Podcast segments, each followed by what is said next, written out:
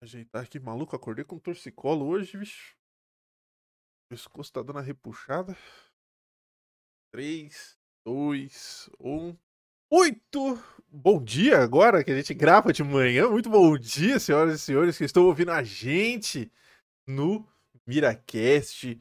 Mais uma vez estamos de volta aqui com Mira Notícias para vocês que não estão ligados. Voltamos com o nosso podcast quinzenal falando sobre notícias dos jogos. Eu tô tentando ainda ver a possibilidade da gente reviver os podcasts semanais falando sobre jogos em específicos ou temas em específicos com convidados diferentes, mas tá um pouco difícil, a agenda da galera é uma loucura.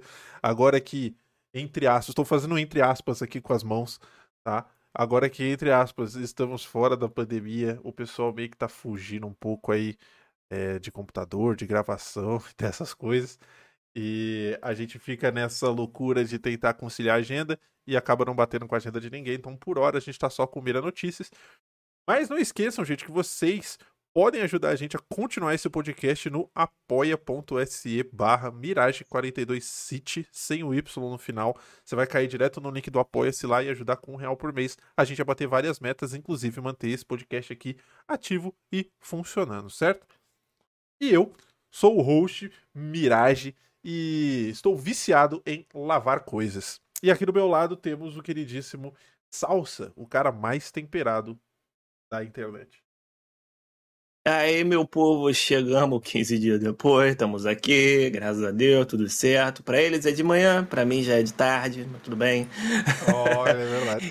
é, é um calor infernal na Europa, a gente vai falar um pouco sobre isso também mais tarde. Mas quero mais uma vez agradecer pelo convite. Estamos sempre aqui com vocês. E ele pode estar tá viciado nisso, mas eu tô viciado em Cavaleiro Zodíaco Lendas da Justiça que saiu no celular e, mano, eu tento fugir de gacha, mas they pull me back in. Complicado. Caraca, mas não pode ter um Cavaleiro de Ouro que os caras pira, né, mano? Não tem jeito. Não, eu tô com vários, inclusive. Ô, louco. Ô, louco, o cara gastou aqueles famosos 200 euros ali de boa. Não, não, não. Gastei 3 reais no máximo que é pra fazer caridade. Ah, entendi. Tá certo. Beleza. Seja bem-vindo, Salsa, aí com a gente. Vamos falar de Obrigado. Notícia. E aqui do meu outro lado temos o Nitael do LAC. Fala, meus queridos, tudo beleza? Eu sou o Nitael. É, afastado da Twitch por motivos de trabalho, que tá brabo demais, cara. É, eu falo que o pessoal de TI começa a fechar o ano em julho. O pessoal fica, caraca, como assim, cara, fechar o ano em julho? É, parceiro, fechar o ano em julho, quando a gente recebe a notícia que não vai ter o hardware que a gente precisa para poder fechar os projetos, não vai ter o investimento necessário, a gente tem que se virar montando uma porrada de projeto em cima de pense bem tá ligado? É isso aí, é a nossa vida e a gente fica correndo para poder encerrar o ano e conseguimos, se Deus quiser, ceiar no Natal com a nossa família. Meu Deus. Essa é a nossa realidade. Correndo agora para poder tirar um pouquinho de descanso no final do ano. E é isso aí, manos. Um, é, para quem quiser acompanhar as coisas que eu já fiz, eu tenho meu canal na Twitch. O canal é como meu nickname, Nitel do Lac, sem muito mistério né? Só aparecer por lá. E em breve a gente vai estar tá fazendo novas campanhas filantrópicas para lá. Lembrando que o nosso canal é 100% filantrópico. Tudo que a gente arrecada com o canal, né? Inclusive tem gente, tem gente, cara, que doa a grana ainda comigo sem fazer nada pro conteúdo. Aparece e fala, cara, toma aqui, tem dinheiro aqui, faz alguma coisa. Eu falei, caraca, gente, como assim? Tá bom. E eu vou lá e eu testo conta, tá, pessoal? pode seguir. É, é isso mesmo. Pode seguir o meu Twitter ali, que toda vez que isso acontece, eu mostro para vocês por que a grana foi feita. Obviamente, quem me pede o anonimato fica no anonimato, entendeu? Não, não, não tem isso. Eu respeito muito a privacidade de todo mundo. Mas eu mostro lá para que, que a gente ajudou, para que, que a gente fez a grana, para que, que a gente usou a grana, tá bom? Muito obrigado por isso, tá? Um beijo para todo mundo. Vambora! Vambora! Vambora! É o seguinte, galera, aproveitando antes da gente entrar, este podcast, para quem tá ouvindo no, no Spotify ou no seu agregador de podcast favorito, é, a gente tá fazendo a gravação ao vivo pelo Twitter dessa vez, tá? 15 dias atrás a gente não fez isso, Salsa abriu aqui, então a gente tá ao vivo no Twitter.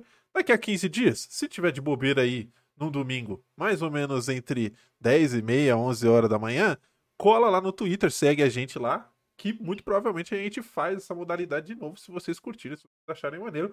E é bacana porque vocês vão estar pelos bastidores, então vocês vão ver a gente comentando quais notícias a gente vai falar e tudo bonitinho, para depois vocês acompanharem, tá? E é legal porque aí vocês podem interagir com a gente com a hashtag é, MirageCast e marcando a gente diretamente ali no Twitter, fazendo pergunta, fazendo comentário, fiquem à vontade. Inclusive o pessoal que está no Twitter aí agora, um grande abraço.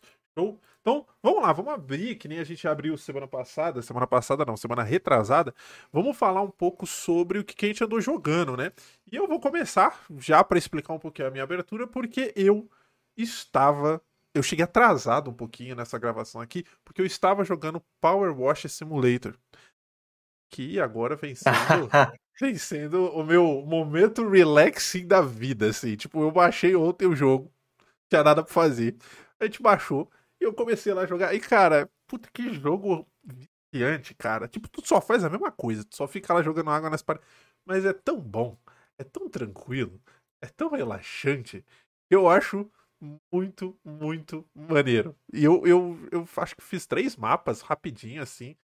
E, e é bem legal, cara. Eu, eu, eu adorei o game. E outro joguinho que eu tô jogando agora, esse agora já é um pouco mais cabeça pra galera, é o This is the Police. Eu baixei okay. o This is the Police 1. Eu tenho um, o 2 e o Rebel Cops, que eu ganhei de presente há muito tempo. Eu nunca zerei o primeiro This is the Police. Então agora eu tô voltando é, a jogar a história pra valer e tal. Então, é, eu tô, voltei a jogar o This is the Police. Eu já tinha visto, eu já tenho os outros dois, mas eu não joguei ainda. E aí eu tô tentando zerar, né? Porque o jogo ele, ele ele é extenso. Para a mecânica dele, que é simples, ele é extenso. Então ele é um jogo que você tem que ter muito, muita paciência. Porque o que consiste o This, o This is the Police? Tem pouca gente que conhece esse jogo. Ele é um jogo que, na verdade, você é um. É tipo um líder de departamento de polícia. E você meio que tá para se aposentar. E aconteceu um escândalo político nos seus últimos dias.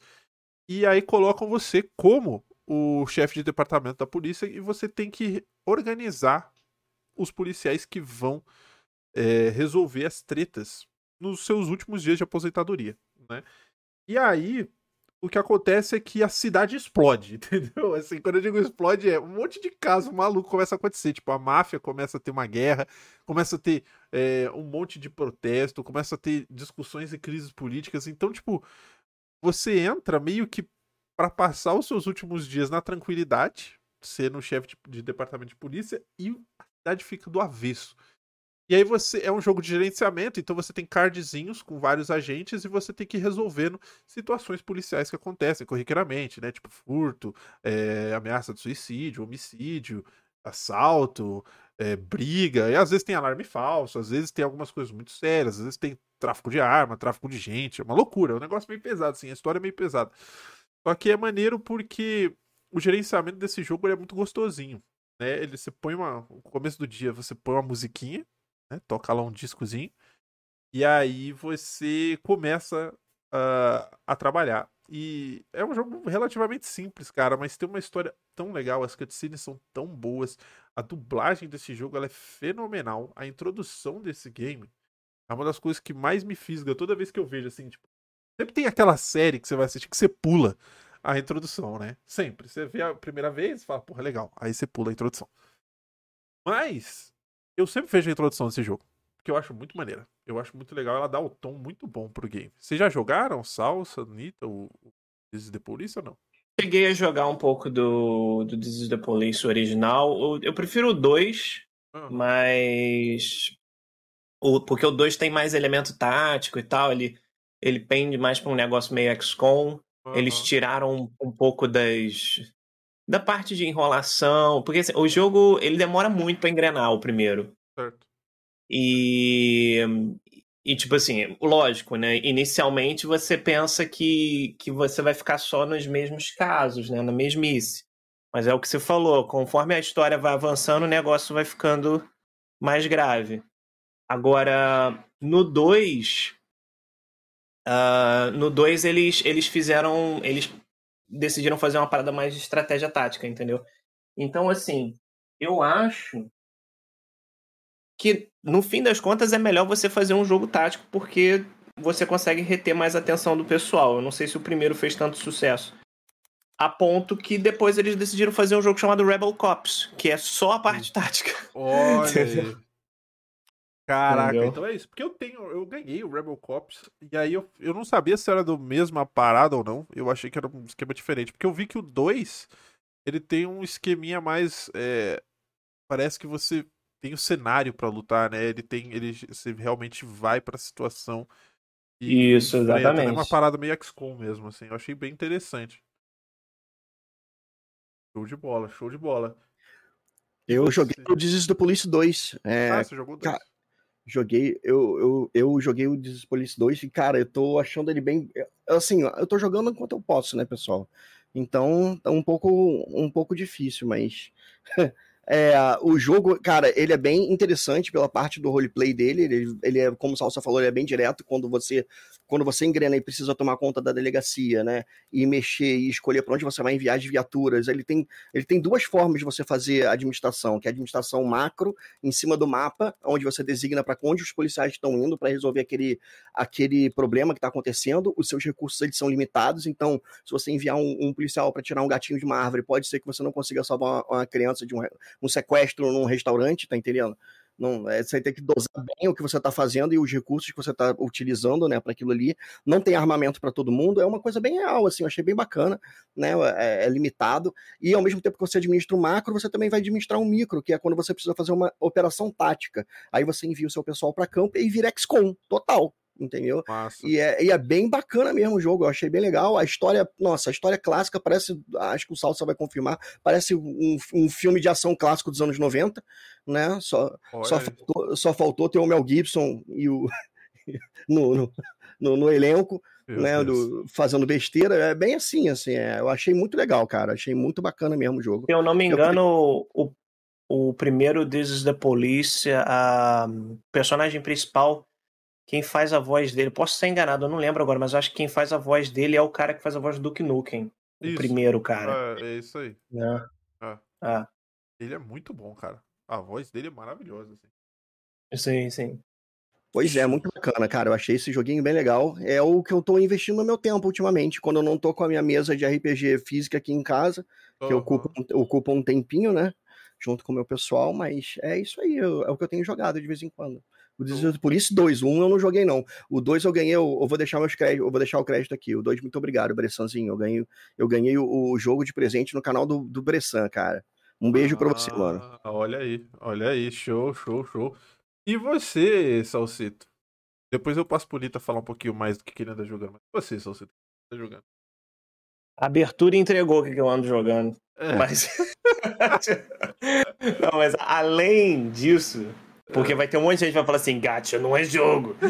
É, Mas, é, é que vem sopa na janta, né? ah, né? Beleza. É, é, exato, exatamente. É bem por aí. Mas é, eu tenho. Eu recebi umas coisas no, no Nintendo Switch, mas são jogos que eu já tinha mostrado no canal. Uh, o Ambition, a Minuet in Power, que é, que é tipo século XIX, é, corte, etc o visual novelzinho básico, uhum. que é bem, bem legal. É, eu, não, eu não lembro se é durante a Revolução Francesa, ou antes, ou pós Revolução não lembro, tem muito tempo que eu não joguei, mas... Um, o outro jogo que foi que eu recebi no Nintendo Switch também, que lançou essa semana, foi o Strange Horticulture, que é, como o nome já diz, é de horticultura e você precisa uh, entregar plantas específicas para as pessoas que chegam na tua loja. Para você fazer isso, você vai ter que identificar elas pelo cheiro, pela, pela descrição, pelas cores, pelos efeitos. As pessoas normalmente não dizem o nome da planta e é você que tem que ter um livrinho onde você vai uh, anotando tudo, deixando tudo. Você pode botar umas etiquetas nas plantas para identificar elas, para você não ter que toda hora ficar abrindo o livro para olhar. Uh, então ele tem, ele tem um gerenciamento da área de trabalho que lembra muito Papers, Please, para quem já jogou jogos desse tipo, em que você tem que ficar abrindo gavetinha, não sei o que, move os papéis para cá, para lá, etc. E, e aí ele tem uma historinha que vai avançando junto com isso, que lembra um outro jogo chamado Potion Craft, Maravilhoso. Né? Exatamente. Só que o Potion Craft, eu acho que o Potion Craft ele tem, ele tem mais mecânicas do que esse jogo. Uh, porque a, a, proposta dele é você fazer as poções, enquanto que a proposta desse aqui é mais identificar as plantas e entregar a planta certa para a pessoa. Né? Pelo menos o início, eu não sei mais para frente porque eu também não, não joguei tanto do jogo. Aí eu zerei no Nintendo Switch Online o Pokémon Puzzle Quest. Eu não sei se é Puzzle Quest, porque tem uma série de jogos chamado Puzzle Quest. E, e agora eu não lembro se é, o, se é o mesmo nome. Deixa eu dar uma. Eu tirei uma foto tá no meu Twitter aqui. Uh, Puzzle League, perdão. Puzzle League. Pokémon Puzzle League que está disponível no Nintendo Switch Online do, do pacote de expansão do Nintendo 64. E esse é um jogo que, que eu nem não fazia ideia de que existia. Ele é tipo um Tetris. Uh, é impressionante como Nintendinho, Super Nintendo, Nintendo 64 tem vários jogos estilo Tetris que não são exatamente Tetris, tipo Dr. Mario e essas coisas. Então, aquele Yoshi Cookie, que se eu não me engano era do Game Boy. E, e esse aqui é, é, é a mesma pegada, né? Daí eu falei, ah, vou jogar um pouquinho. Aí joguei, botei no Easy, porque eu não sabia como é que jogava, né? falei, vou botar no Easy e tal. Aí eu tomei um pau no Easy no início, aí eu peguei a manha. No que eu peguei a manha, falou, ah, mano, zerei no Easy, vou zerar logo no Hard. Não vou nem pro ah. normal, vamos pro Hard. Aí botei no Hard, mano. Acabou. Foi, foi uma loucura. Eu... O jogo tem um RNG complicado, a máquina é muito difícil, se você decidir jogar esse jogo pra zerar, já vou lhe avisar que você vai passar um perrengue no Tracy e no Giovanni. E depois, a Elite dos quatro, por incrível que pareça, não é tão difícil, mas pode, pode ser chatinho também. Aí depois você zera. É legal que eles fizeram. Na época que eles fizeram esse jogo, o desenho estava fazendo muito sucesso, né? Nos anos 2000. Uhum. Então, dentro do Nintendo 64 roda cutscene do desenho animado. Entendeu? É, é, eu fiquei impressionado. Eles fizeram cutscenes especiais pro jogo. Então, é tipo assim, o professor Carvalho telefona pro Ash, o Ash tá na piscina com o Pikachu, ele vira e fala assim, oi, tudo bom, não sei o que tal, rolando Puzzle League, você vai ter que ir pra Puzzle League City. Aí eu falei, cara, o nome da cidade é o nome do jogo, tudo bem. Aí... O cara não pode nem ficar na piscina, mano, que inconveniente esse cara. preguiça, né? Pois é. Aí ele, tá bom, tá bom, vou lá. Aí você vai e tal. Aí tem um videozinho lá no meu Twitter. No Pokémon, cara. Você tá lá no teu, na tua folga, na piscina, o cara, ô, e o Pokémon? Vai pegar, ô, e o Pokémon? E o Pokémon? Ô, chefe Caraca. É o Ash, né, cara? É o Ash e o professor é, Carvalho. É bem, nesse, é bem nesse nível. Aí o, o cara vai ter um aneurisma, né? Pokémon, Pokémon, cara, agora, Pokémon, não pode parar. Pokémon. Aí. Cara, Pokémon Drugs, mano. Que que é isso? Meu Deus do céu. Aí eu, aí eu joguei, né? E acabei zerando no hard também. Aí vou botar lá depois na minha lista de jogos zerados, o desafio de 50 jogos. E esse.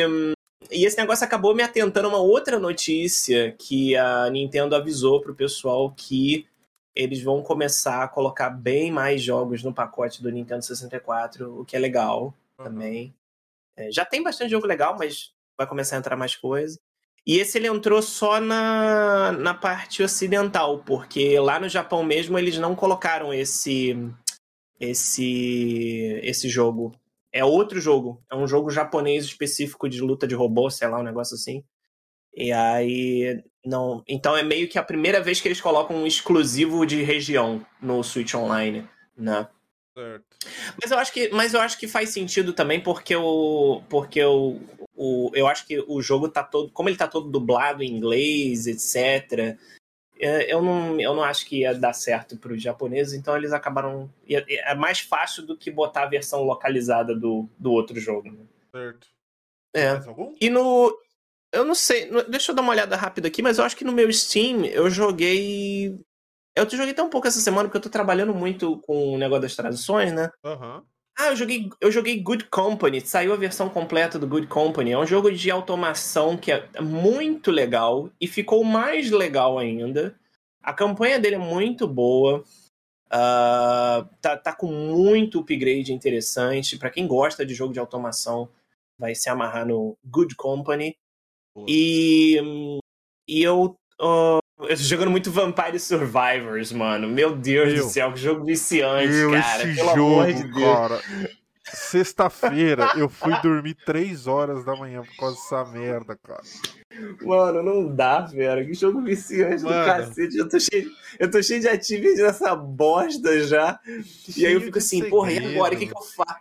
É, porque quando tu vai na, na lista de atividade dos teus, dos teus amigos, eles também estão jogando, porque o jogo é barato, né? Então eles também estão jogando. Aí tem só tem achievement de todo mundo aparecendo na lista. Aí tu olha e toma um spoiler, tá ligado? Aí fica assim, opa, peraí, que? Hã? Que item é esse? É, o que, que ele fez? Exatamente, cara. Eu tô quase terminando 100%. Quase, quase. Falta um pouquinho. É. E eu joguei o Jackbox Party Starter com a galera. Acho que eu vou começar a fazer isso mais vezes em live agora com o pessoal. A galera gostou. É, é, é party game, né? Uhum. E como eu já tô com pouco tempo para jogar, o pouco tempo que eu tenho que eu faço em live, eu pensei assim, ah, mano, eu vou parar de me focar muito em ter que ficar obrigatoriamente mostrando certos jogos e vou tentar fazer um quality time com o pessoal que segue o canal Uh, e aí eu vou, vou tentar jogar mais coisas multiplayer. É isso. Basicamente isso. Show de bola. E você, Nita? Tirando This is the Police 2 aí, que mais que você andou aprontando? Cara, eu andei mexendo. Eu... você vai rir, cara. Eu andei. Eu comprei há muito tempo já o Wrath of the Righteous, não é isso? Do, do Pathfinder. Ah, eu comprei ele para poder jogar e eu queria jogar ele em live, né, com o meu pessoal, então ainda não comecei o jogo, mas por mais estranho que possa parecer, eu ando usando esse jogo para poder testar build de personagem de mesa meu. Puta, mano. O cara, você, você comprou ou você ganhou? Pera aí, vamos começar a medida assim. Vamos lá, eu comprei o jogo. Eu comprei o jogo. Ah, eu não, eu, é, eu comprei o jogo e eu quero jogar ele. Eu tô zerando o Kingmaker no no modo lá, tipo, é, unfair, né? Eu tô jogando ele Sim. no modo mais complexo lá que tem de administração de reino. Caraca, é muito cruel, mano. Mas é bem, é bem bacana. Eu, eu, o pessoal sabe que eu gosto de uma dificuldade no jogo, né? Eu boto o joguinho lá pra eu me estressar mesmo. Eu não sei porquê, gente. É como eu vento os meus estresses da vida real. Quando eu me estresso com videogame, é um negócio que quando eu desligo ele, passa entendeu? Então uhum. eu tenho uma sensação, eu tenho aquela sensação de ufa, de alívio depois. Uhum. Aí quando eu zero um negócio desse, cara, que é fenomenal. É tipo, o We Are the Champions fica tocando na minha cabeça, saca? Então é muito gratificante para mim. Acho Aí que eu tô temos tentando... que buscar ajuda. Né? Aí eu tô tentando. que isso, cara? Aí eu tô tentando jogar. Não tem um problema. Eu não tenho não, não problema. Tenho problema. Aí eu tô tentando zerar ele no Unfair, né? E mas tô tentando zerar ele, o, o Kingmaker, tipo fazendo todas as quests boazinhas. Eu não tô deixando nada do reino para trás. Eu tô conseguindo ser chaotic good, entendeu? Tipo, dando um basta, dando um basta assim nos nos nos, na, na, galera que é tipo, nossa, porque temos que ser lawful good, porque a lei impera. Não, meu irmão, a lei impera, tem que, a lei tem que funcionar para todo mundo. Peraí. Entendeu? O cara que roubou comida ali não vai ser preso, não. Vai lá, mano. Toma aqui um mantimento para você, pra você não precisar roubar de novo, né? Agora, o, o burguês safado tá oprimindo os outros, escravizando as pessoas por causa de ouro. Não, isso aí vai ser preso, com certeza. Toma aí. Então, tá, tá bem bacana. E o mais legal é que eu descobri que eu não sabia disso, tá? No, no, no Pathfinder Kingmaker, de acordo com as coisas que você vai decidindo para o seu settlement, né, para o seu assentamento, né, quando ele vai evoluindo e virando um reino de fato, ele vai mudando e as características da cidade não é só de acordo com a sua orientação, não. Tipo, se você é true neutral, se você é chaotic good, não é só isso. Tem, algumas coisas na cidade também mudam de acordo com as escolhas que você faz na quest. Por exemplo, a, a, minha cidade, apesar dela se, de eu ser chaotic good, ela tem, ela tem dentro dela um lugar visitável que é tipo, é, eu não quero ficar dando spoiler para quem não jogou, mas tipo, eu, eu, eu, escolhi uma coisa numa quest importante e esse lugar agora é visitável, entendeu? Eu consigo visitar e ler lore sobre Pathfinder dentro dele. É tipo, é muito maneiro, saca? E assim, é, é, outra coisa, por exemplo, eu só vi uns mercadores, saca? De, de, do pessoal e falei, cara, não, vocês são bem-vindos a ficar aqui, vocês podem ficar aqui, apesar de vocês serem de um clã é, que atentaram contra mim na estrada várias vezes, eu dou um salvo indulto aqui para vocês se vocês se corrigirem. Os caras viraram mercadores e eles ficam espalhados pela minha cidade, é muito maneiro, saca? É, é muito legal. É muito legal. Aí eu, esse daí eu tô tentando zerar, e o, o, o Wrath né? Eu tô jogando, eu comprei ele para voltar a jogar em live, mas eu ainda não consegui. Eu tô usando ele, eu confesso, gente, eu tô usando ele para testar build de personagem que a gente cria na nossa mesa dentro do jogo, no início do jogo. Personagem nível 1, cara. Vergonhoso. O mais legal é que Olha funciona, só, tá? Funciona. Daí pra, daí pra Power Gamer é um passo, hein? Cuidado, hein? Senhora, mano. Ó, o advogado de regra, cuidado, hein? Vai virar Power Gamer, hein? O pior é que esses dias eu tava querendo pegar esses RPG que, que dá pra você jogar em multiplayer pra, pra, pra galera e jogar como se fosse a mesa. Olha tempo, né, cara? É. consome uma vida. Você vai jogar, sei lá. O RPG de mesa normal já, já toma muito tempo. é, Já é difícil juntar as pessoas. Pois Imagina é, botar 5, 6 num videogame, que aí você ainda precisa do aparelho. é, né? Você precisa de uma parada funciona. Eu fico assim, pô, bora jogar um Tabletop Simulator, tem um monte de coisa legal aqui que dá pra jogar. Aí eu lembro que nem todo mundo tem computador foda pra rodar um Tabletop. Sim, o Tabletop, que tipo, poderia não parecer, mas é um Pesado. jogo pesado. é Entendeu? pesadérrimo. Pois, pois é. Fica cada vez mais difícil. Mas, ó, eu tenho tabletop, se você for organizar. Só... Opa, demorou. Quando a gente terminar aqui, a gente brinca. E, e é isso de, de. Caraca, hoje teve pouco jogo pra comentar, aí complica, né? Não complica nada, resolução, porque assim as pessoas vão ouvir esse episódio e vão pensar assim, nossa, os episódios são curtinhos, aí vão ouvir os anteriores e vão pensar só, mas caramba, Não é. não é tão curto assim. É, é, eu gostei, achei interessante. É, é o bait. Isso aqui é só a dosagem, assim, a primeira de graça. A primeira de A gente só graça. meu parceiro, se a gente tem jogo pra falar, a gente fala. Se não tem, a gente não fala do jogo, não tem problema É. nenhum, gente. Tá tranquilo, vida que Pois você é. A gente carrega um save antigo, entendeu? É, Pega, isso começa a falar de algum jogo do coração que você ainda tá jogando, porque, cara, gamer é, é muito doido. Quando a gente tá com a biblioteca cheia, mas tá saturado de algum tipo de jogo, a gente sempre vai É. pro nosso comfort game. Sempre, sempre. Cara, eu sou clássico. Eu tenho sempre jogos que eu fico instalando e desinstalando da minha máquina, me perguntando assim, por que, que eu tirei? Sabe? Vou visitar ele, entendeu? De novo. né? Uma, uma das coisas que eu tenho feito ultimamente, Minaj, não sei se a gente já pode entrar no, no, no assunto, eu tenho procurado, é, eu tenho visto, na verdade, influências de jogos, né? De, de- até gráfico de jogo dentro de, de animação, cara. Tem uma animação na Netflix agora que é sobre, é, é sobre piratas que caçam monstros. Eu esqueci o nome da animação, se alguém Sim. puder me lembrar. A gente vi, eu, eu, eu vi uma parte, é uma animação que é um, é um filme, né? É um filme de animação. É, eu não vou lembrar agora o nome, cara, mas eu vi uma parte desse filme, eu não terminei não. Eu, ab- eu abro aqui eu vejo. Cara, é, aqui eu a digo impressão, a vocês. Mas que eu tenho- apareceu que uma eu tenho- propaganda pra mim. É, a É. impressão que eu tenho é que é um jogo sobre a caça ao monstros de Sea of Thieves, cara. A, a, a, a Ah, sim. forma como o jogo tá pintado, o 3D do jogo, sabe? As Sim, ações dos lembra muito, é. mano. Saca? Quando ele coloca o cara dentro do canhão e atira em cima de um monstro, eu fiquei, mano, perfeito, tá ligado? Tipo, É, O que nome, o nome pelo menos aqui, né? O nome pelo menos aqui em Portugal é A Fera do Mar. Eu não sei Isso. como é que é em- no Brasil. É esse aí, a Fera Mas- do Mar. Eu- eu- é, não, é esse E nome mesmo. Carl É um Urban. negócio assim.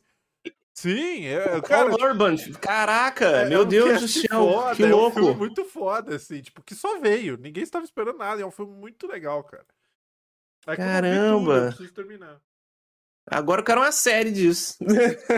Aí, ó. Esse, esse filme é muito bacana. E, e sem falar nessa. a- além dessa animação, eu parei pra assistir também a série do Resident Evil.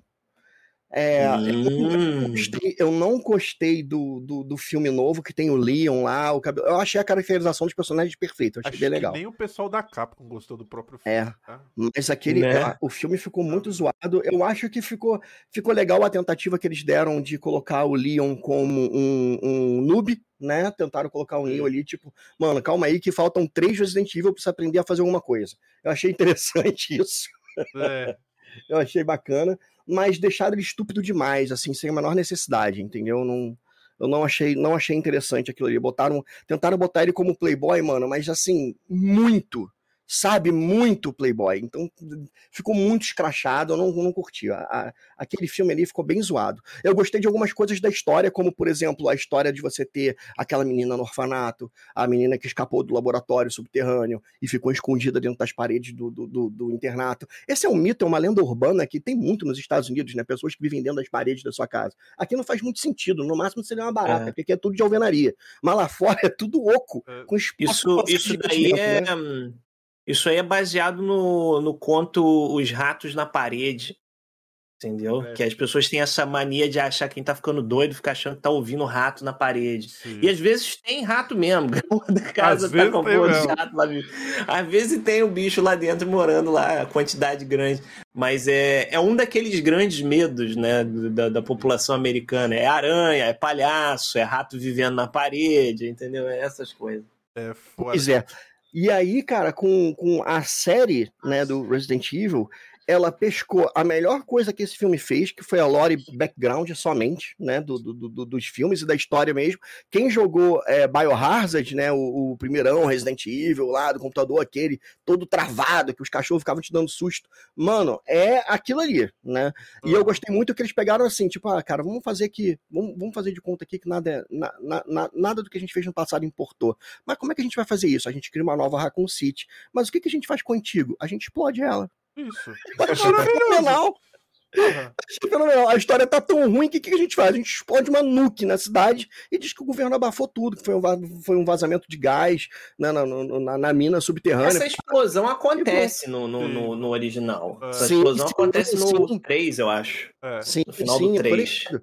É, não, não é tão fora da, não é fora da curva, não é isso que eu tô dizendo, mas o, eu achei bacana porque, tipo assim, realmente não interessa o que aconteceu na cidade ali. O que interessa é que a, a Umbrella sobreviveu e o que, que ela tá fazendo agora. E caraca, eu achei muito maneiro, cara. O fato deles falarem sobre o vírus Covid na série, né, eu achei bem legal também a Olha atualização. só. Eu achei muito maneiro. Eles comparam, cara, o vírus do T-Virus com o Covid. Eu achei isso muito foda.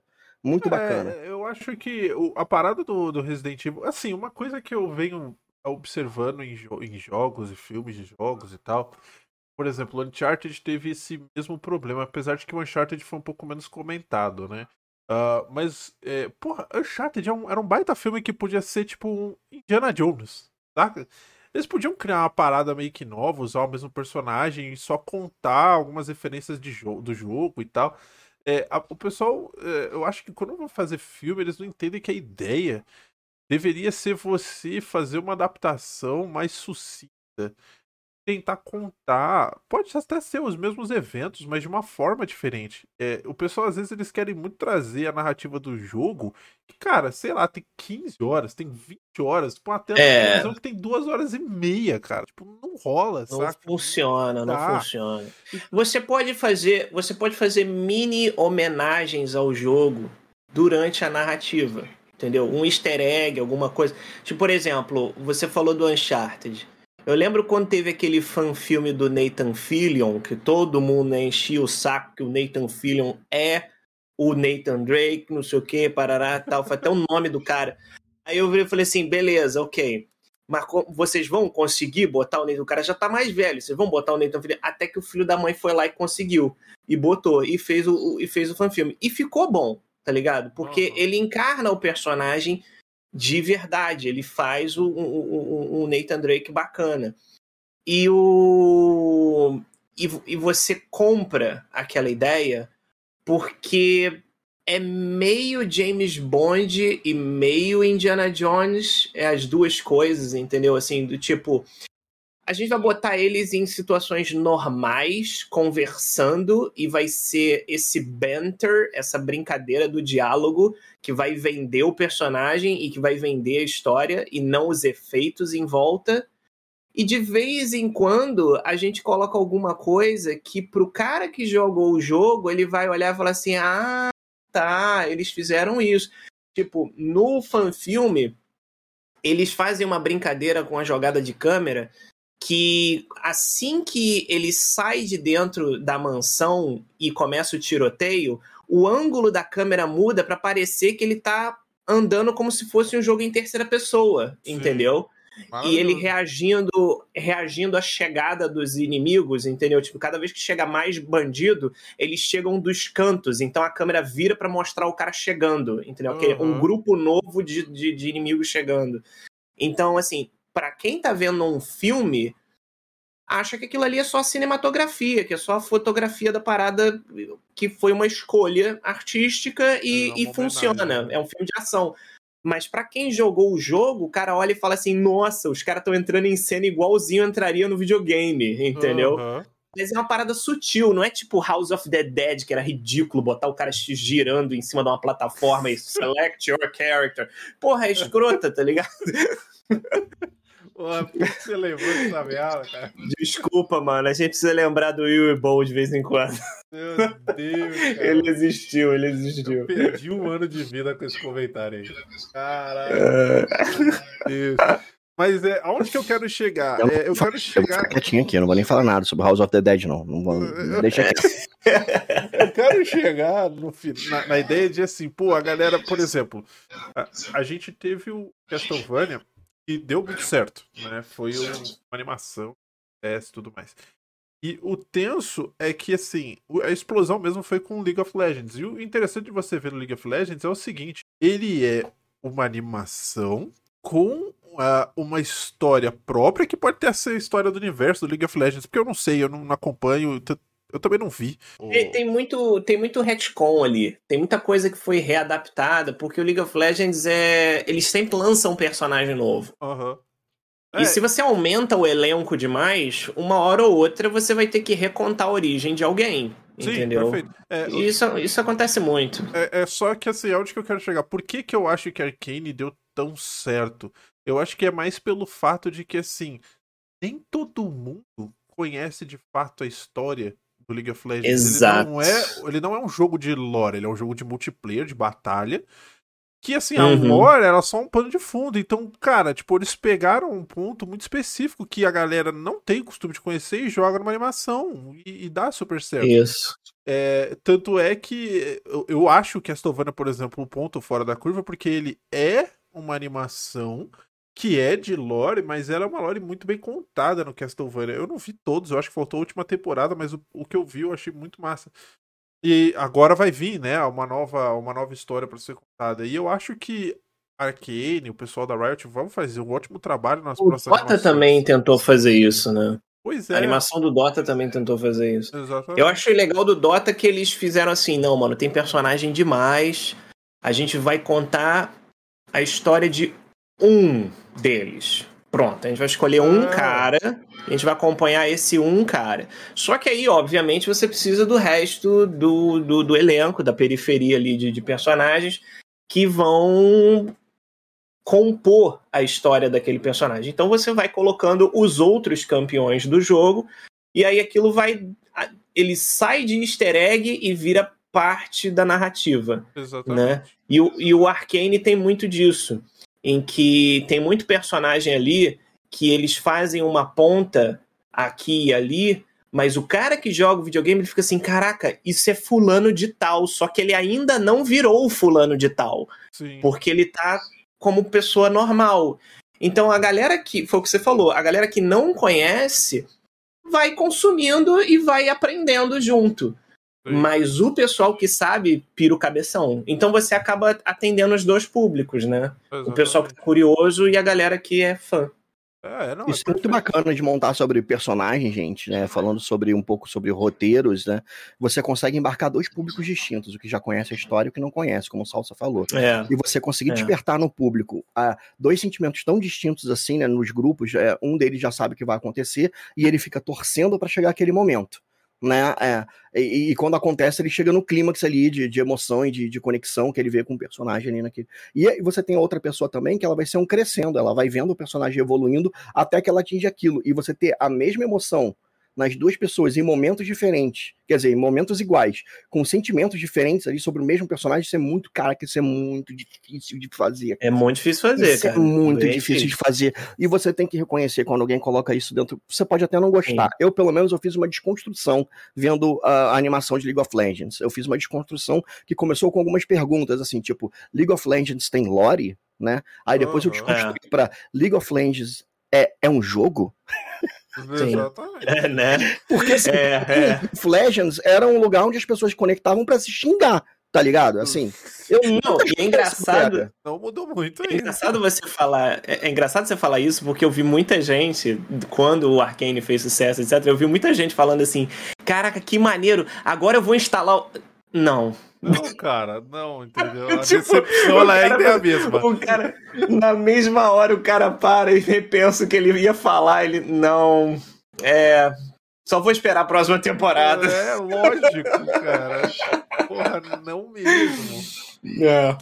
Agora, olha só que curioso, né? O, o lance do, do Arcane, do Castlevania, Dota, todos esses que são de jogos, a galera tá optando pelo seriado é óbvio que é melhor você fazer um seriado. O Resident Evil é um seriado e o Nita falou: ah, ficou melhor. Porque se você tenta aglutinar e reduzir demais uma história vasta, um cenário vasto de décadas de produção, entendeu? Você vai acabar virando o filme do Warcraft, entendeu? Em que você está tentando apresentar tudo de uma vez Uh, porque você pensa da seguinte forma: você vai do macro para o micro, certo? Você, você precisa apresentar o cenário, mas o cenário é grande Isso. demais. Então Isso. você vai ter que escolher um lugar no cenário para apresentar. Perfeito. Ah, é uma cidade, é um país, não vai rolar o país inteiro, diminui. Ok, é essa cidade. Mas vai mostrar a cidade inteira? Quanto de informação você tem dessa cidade inteira. Já é muita coisa também.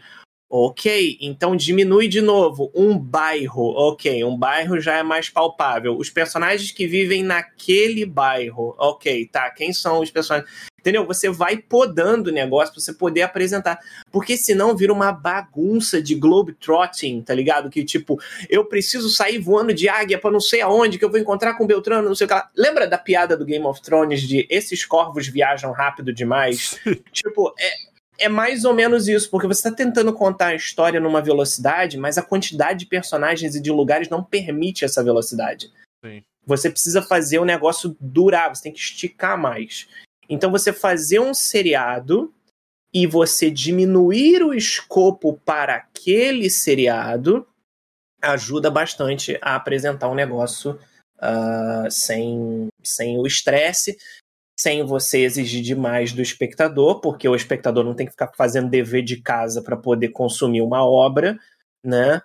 E, e todo mundo sai ganhando, todo mundo sai feliz. Porque, porque imagina, imagina o ator, cara. Você contrata, é, sei lá, vamos botar da seguinte forma: você contrata cinco atores que eles vão girar os principais, cinco protagonistas que eles vão girar ali. E o cara tá doido para trabalhar o personagem dele, ele tá doido para evoluir aquilo ali, tá doido para contar uma história maneira. E ele não pode, porque o personagem dele dura 10 segundos numa cena, daqui a pouco vem outro, demora, passa um monte de cena com vários outros personagens. Aí vem a próxima sendo mais 20 segundos. O cara não tem tempo de saborear, nem de conhecer o que, que ele está interpretando. Aí você tem aqueles produtores, diretores que falam assim: não, a gente não vai te dar todas as informações sobre esse cara de uma vez. Uhum. Por quê? Você tá com medo do quê, tá ligado? Tipo, isso aqui não é Game of Thrones. Fala logo tudo que o personagem é, que ele vai ser, que ele pode ser, para deixar o, o, o ator trabalhar o, o, o, personagem do jeito que ele achar melhor, né? Perfeito. Então eu acho que o Arkane, por ele dar todas essas liberdades, funcionou muito bem. Ah, porque exatamente. eles estão contando a história que eles querem contar. Dane-se se você sabe o lore do jogo. Esquece o que você sabe do lore do jogo. Contente-se se alguma coisa. Deles, né? No tempo deles, ele tá apresentando Exatamente. no tempo deles, sem ruxar é, nada. É tudo novo, é tudo novo. Até né? pra quem é, Exatamente. Pra quem joga, as coisas são novas, assim, né? Tipo, pois é. E tal. Então... Tipo, contente-se se a parada for concatenada do tipo assim, ah, não, realmente bateu com a coisa que eu já vi no jogo. Que bom, legal, viu? Você tá feliz? Vamos continuar a história. É, exatamente. Uma hora vai amarrar tudo. E, e para vocês verem como isso realmente impacta, eu também vi o Uncharted e eu simplesmente esqueci de comentar sobre isso. Eu nem lembro. Porque, infelizmente, assim, o filme é legal, parece um filme da sessão da tarde é um Goonies mal feito.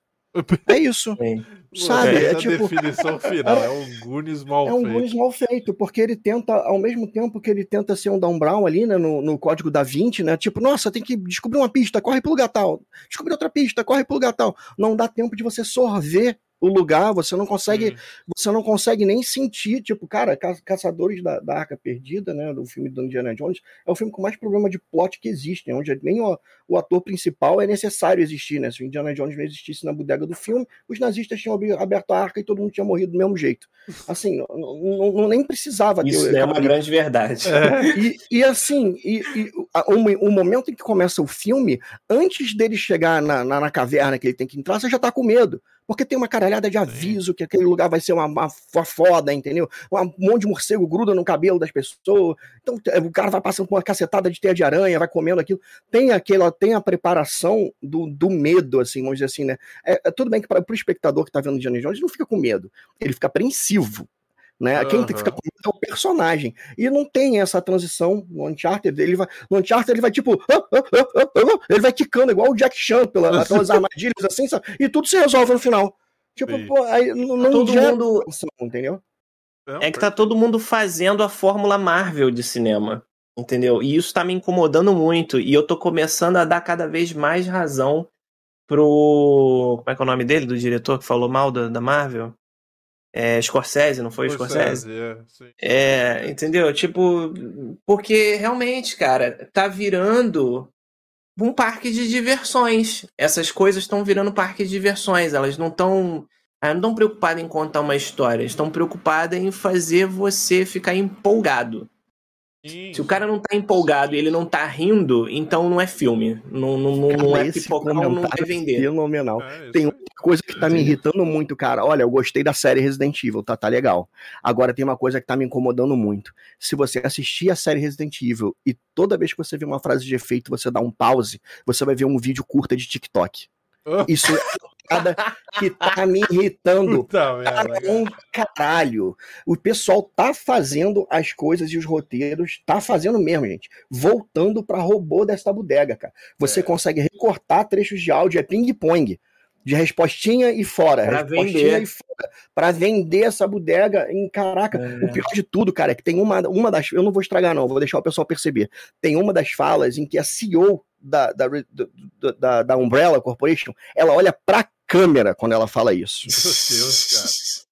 Cara, é surreal. Você que se você tá assistindo pela primeira vez, vê é, a série é bacana, mas eu acho que você vai perceber isso. As paradas estão sendo construídas para vender em cima de algoritmo e caraca, meu irmão, isso já tá saturou. Tipo, tem, tem uma hora que você só quer ver um filme, brother, tá ligado? Você não quer ficar. É. Você não quer buscar essa bodega em outras mídias. Você não quer ver, entendeu? Não quer. Não é Stranger Things. Você quer ver em tudo que é lugar ao mesmo tempo, entendeu? Várias coisas diferentes, pessoas. Não é, não é isso, nessa é febre. Eu só quero ver a série, brother. Eu quero ver uma parada em que a pessoa não olhe pra câmera e fala assim: pô, isso é muito legal, entendeu? Não dá, cara, não dá. Perfeito. Vocês lembram da época que você assistiu um filme inteiro? E assim, o filme inteiro ele é bom, ele tem vários pedaços assim que você pode até questionar que seja ruim ou desnecessário, etc. Mas o filme tinha no máximo dois ou três momentos memoráveis é. que você falava, porra, isso aqui é que representa esse filme. É tipo assim, você fala, a pessoa lembra e imediatamente o filme inteiro vem na cabeça da pessoa. ela não precisa de 15 mil recortes, 30 mil recortes do filme para poder ter o filme inteiro, sabe? Uhum. Perfeito. Porque quando isso acontece, chega um ponto que você já não sabe mais o que, que faz parte de que filme. Entendeu? Que nem no caso da Marvel, né? Que você fica assim, essa piada é de qual filme? Eu já não sei mais, porque esse personagem apareceu nesse, nesse, nesse, nesse, nesse, nesse. Entendeu? Uhum. Será que a gente É. entrou numa era em que frases como Getting to the Chopper ou I'll be Não back é, mano. Não. ou chapéu Caralho, mano. vento na mão do personagem, será que isso nunca mais vai acontecer, cara? Porra, É. o que que. O Predador tem o quê? Tem duas. Tem Get to the Chopper e Danny Boy. Não, Danny Boy é do 2, eu acho. Não é? Ou é do Eu 1? acho o Danny é do Boy que ele fala. É o 2, é o 2. Eu, eu revi esses É dias. dois. Vai sair um novo filme do Predador que eu tô muito, muito ansioso pra ver. É, mano. Nossa. Eu quero ver. Eu tenho, eu tenho esperança que esse filme vai resgatar Ah, cara, o, o vi- filme, não, entendeu? Vamos lá, ó. Tenho a esperança, Predador. Vamos ver as últimas coisas que a gente tinha esperança: Star Wars, Aliens, mas que a gente teve recentemente que a gente tinha Resident Evil. É um pouco difícil ter esperança, cara. Assim, eu espero que seja um bom filme, mas. Não, eu acho que eu acho que esse do Predador, eu não lembro quem é que tava envolvido nesse filme do Tinha Predador, do Predador que eu, foda, é, eu que eu olhei e eu falei assim, não, é esse aí, esse aí vai dar bom. É, entendeu? também, A, a- premissa é muito boa. É- Ela, ela tá. Eles estão pegando de um negócio. Até falei com a Roberta. Que na realidade você, você tem no final do 2, quando o Danny Glover ganha o revólver. Que o predador, né? O Isso, líder isso, dele já ali joga assim. Aí tu olha e no revólver tá escrito o nome de uma mulher e a data, tá ligado? Tipo Aham. assim, mil, 1700 e não sei quantos, sei lá, um troço assim. É Então, de um aí, pirata, naquela. é o nome de um pirata. Isso. É, tipo uma coisa eu- assim. eu vi esse filme anteontem. É, o- é o nome, é o nome de um pirata. É uma pistola, é uma pistola de, de mosquete e ela é, e Isso. ela é da, da, da época das grandes navegações, 1700 Isso, alguma é, coisa. Exatamente. E tem o nome de um navegador ali, mas não é ninguém É. é, super ultra importante, não. É tipo Não, uma pessoa é. ali. Mas, mas isso é maneiro porque você pensa. Na- pelo menos na época me fez pensar assim, eu falei, caramba, então os caras já tiveram aqui muito E antes. eles frequentam o nosso Antes- planeta pra caçar é- cara. É bizarro. É, Exatamente. Então, esse filme é a lógica natural de existir. Sim. Entendeu? Tipo assim, a gente pode contar uma história que acontece muito antes do Schwarzenegger, porque já ficou claro no 2 que isso acontece. Né? Agora, eu vou achar muito apelão se o predador vier de, de, de canhão de ombro, tá ligado? Caça- caçar o Ah, cara meu de amigo. Ami- amiguinho, você viu o trailer? Olha, eu vi, cara, eu vi um pouquinho, mas Mano. tirei. Ah, não, O laser, o laser assim. Rasgando. cara, o mano não sabe nem fazer fogo de noite, tá ligado? Cara, mano, caraca. Pô, mas não tem Se graça, né? Mano, se você perder pro Neandertal, vocês não tinha nem que voltar mais no planeta. É Se a gente, gente não tem nem graça, tem gente que vai pro meio do mato atirar num bicho de luneta, né? Ah, É, sim, é a mesma coisa, é, a- é a mesma referência. Se você, se você é um imprestável que entra no meio do habitat natural de um bicho pra mirar nele, de luneta, matar e não comer, transformar a cabeça dele num troféu, você é tão otário quanto esse predador do filme que volta no É. passado aí, pra poder acertar Pois a é. cabeça de um ser humano que não descobriu nem como dizer que ama o outro, tá ligado? É, não, é só tá. Mano, vai ser. Esse filme vai ser muito maluco. Mas eu quero aproveitar o seguinte, já que a gente já entrou nessas conversas de notícias e tudo mais, eu quero aproveitar para comentar algumas notícias que a gente viu aí durante a semana e tudo mais.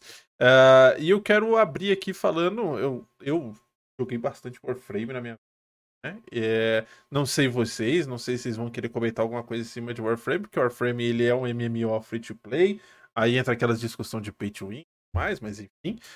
Ah, mas eles anunciaram Teve a Tenocon ontem, na verdade, eles anunciaram uma expansão nova. Na verdade, não é uma expansão, é a continuação da história, né? O novo arco da história que vai entrar aí, chamado de do Vire Paradox, eh, que chega agora, no final, no final do ano, agora aí, no até o, o dezembro, mais ou menos, que eles programaram. E anunciaram um jogo novo, né? Um action MMO se passa em um. Provavelmente no mesmo universo, com uma outra ideia, que é o Soul Frame. Ah, e o pessoal ficou curioso, né? É, eu acompanhei por cima e gosto de comentar um pouco sobre o Warframe porque é um jogo que eu acho muito maneiro para jogar, porque a ideia desse MMO ela é ser cooperativo, né? Ele tem. O PVP do jogo praticamente é morto, então a galera gosta bastante do cooperativo do jogo, eu acho muito maneiro. Eu joguei, eu acho que eu gastei pouquíssimo na minha vida e consegui progredir bem no jogo. Então, é um jogo de farm, você tem que gostar de ficar repetindo as mesmas ações várias e várias vezes, mas comparado ao, à época que eu joguei pela primeira vez, o jogo era suportavelmente mais chato. Uh, mas eu não sei, vocês querem comentar alguma coisa? Vocês conhecem Warframe? Vocês jogam Warframe, Salsa, Nito? Cara, é, uma coisa que eu vi recentemente, vou aproveitar o gancho disso aí. Uhum. É, uma coisa que eu vi recentemente, uh, um assunto que está muito pertinente hoje em dia. Uh, teve, teve o Big Festival e o Marco Venturelli fez uma palestra disfarçada que ele chamou de Futuro dos Jogos.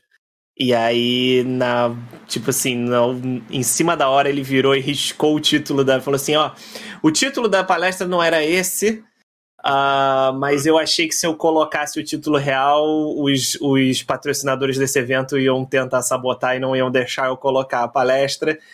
E o título certo é Por que NFT é um pesadelo? Porque Sim. dois dos patrocinadores do evento eram é, inclusive tiveram palestras sobre NFT pró-NFT no evento. Então foi muito importante ele falar disso. E aí, quem quiser ver, depois tem a palestra dele inteira no YouTube, é maravilhosa. Por favor, assistam. É importante, tá? Para você aprender mais sobre isso. E uma das coisas que ele aponta, e eu tenho que concordar com ele, é que hoje em dia todo MMO é um antro de RMT, que é o Real Money Trading. Sim. Basicamente, a economia do jogo gira em torno da, do dinheiro injetado por fora, né? Do mercado negro e dos bots. E onde tem RMT, tem bot rolando, e se tem bot rolando, você tá jogando errado. Então, basicamente é isso. Tipo, uhum. você tá perdendo o seu tempo porque o seu tempo de jogo é medido em dólares por hora.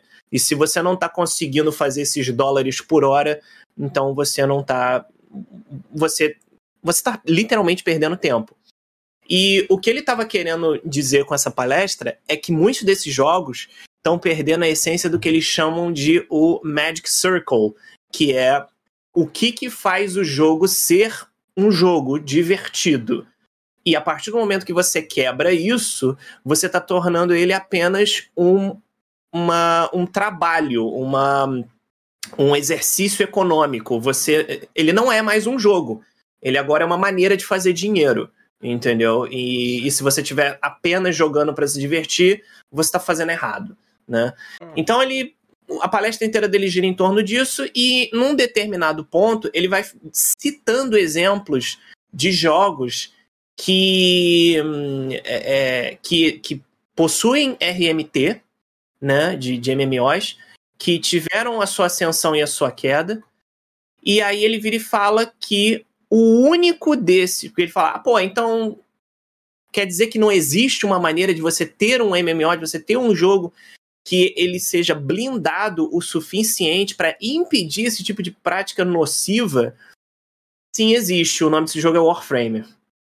E aí, quando ele falou aquilo, eu falei: caraca, é verdade. Ele tem, ele tem total razão. Porque é, você pensa que é um jogo que vai te prejudicar porque você precisa gastar dinheiro com ele com microtransação para certas coisas cosméticas. Mas a verdade é que todo o resto do ecossistema do, do Warframe para você jogar o jogo é blindado para impedir que qualquer um crie bot para o jogo entendeu? Tipo, não existe método eficaz. É literalmente para um cara desses é uma perda de tempo para ele tentar fazer qualquer coisa viável para se fazer dinheiro por fora com o Warframe. Não dá. Então, Sim, tipo assim, é um dos é um dos jogos que, que, que se sobressai nisso. Então, é, a galera que, que gosta de, de, de, de um Diablo, que gosta de um grind, que gosta de um MMO, e como o Mirage falou de uma parada cooperativa, entendeu? Porque normalmente esses jogos. Por que, que o pessoal gasta tanto dinheiro e, e, e tenta fazer tanta pilantragem desse tipo nos outros? Porque eles têm PVP, porque eles têm placar de líderes, porque eles têm coisas que são medidores de pinto, entendeu?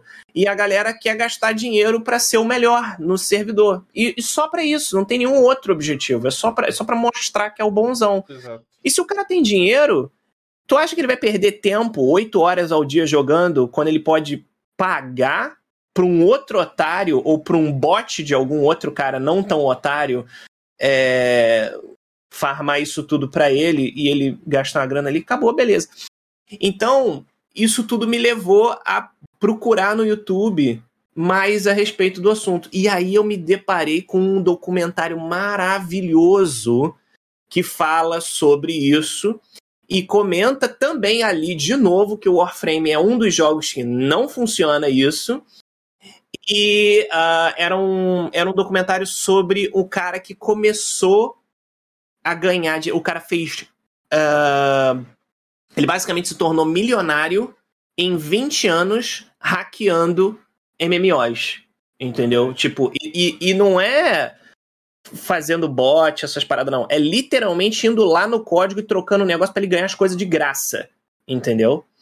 Esse cara fez isso por 10 anos, só no Ultima Online, que foi onde ele começou.